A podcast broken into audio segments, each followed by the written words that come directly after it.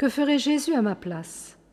Mettons-nous pour la deuxième fois à l'école du père Joseph Batman, lazariste français, missionnaire en Abyssinie, auteur de livres de spiritualité.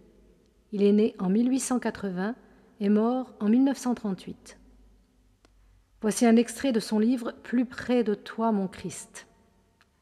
La première méthode à l'usage de ceux qui veulent tendre à la perfection consiste à étudier chaque vertu dans sa nature, ses motifs, ses moyens, ses degrés, sa pratique. Une fois la théorie approfondie, on passe à l'action. C'est alors que surgissent les résolutions appropriées, les efforts soutenus et les examens permettant de contrôler le travail et de se rendre compte jour par jour du terrain conquis ou du terrain perdu. Avouons-le, il y a là un travail presque impossible, qui peut séduire une âme jeune et généreuse, mais qui ne dit presque plus rien à ceux chez qui l'âge mûr et des déboires quotidiens ont enlevé une partie de leur énergie et de leur enthousiasme. On constate tristement qu'on a jusqu'ici dispersé et éparpillé ses forces, qu'on ne peut pas mener de front tant de combats, ni surveiller à la fois tant de secteurs.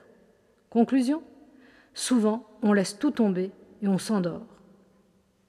Qui ne voit qu'alors, au lieu de se dépiter d'efforts soutenus mais restés stériles, il serait plus simple de dire À nous deux, Jésus.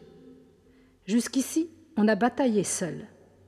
Si Jésus prend la direction des manœuvres, immédiatement une transformation commence, qui, poussée à fond, mène à la victoire.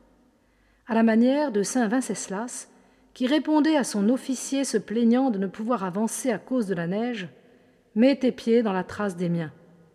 Jésus se présente, radieux, fort, ami puissant, qui nous dit Viens, suis-moi. Je t'ai donné l'exemple, tu le sais bien. Tu n'as qu'à lire mon évangile. Je marche devant toi. Toutes ces vertus, je les ai pratiquées le premier. Au lieu d'étudier des livres, étudie donc davantage ton Jésus.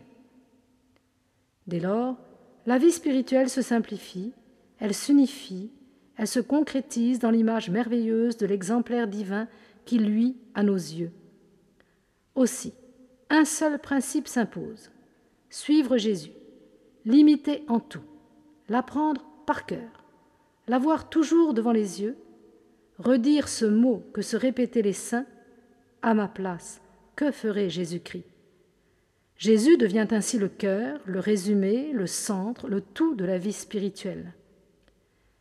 Il nous faut donc vraiment étudier Jésus, nous rapprocher de lui, nous emplir de lui, ne pas le regarder comme un étranger lointain, mais comme quelqu'un de vivant près de nous et nous invitant à suivre ses exemples.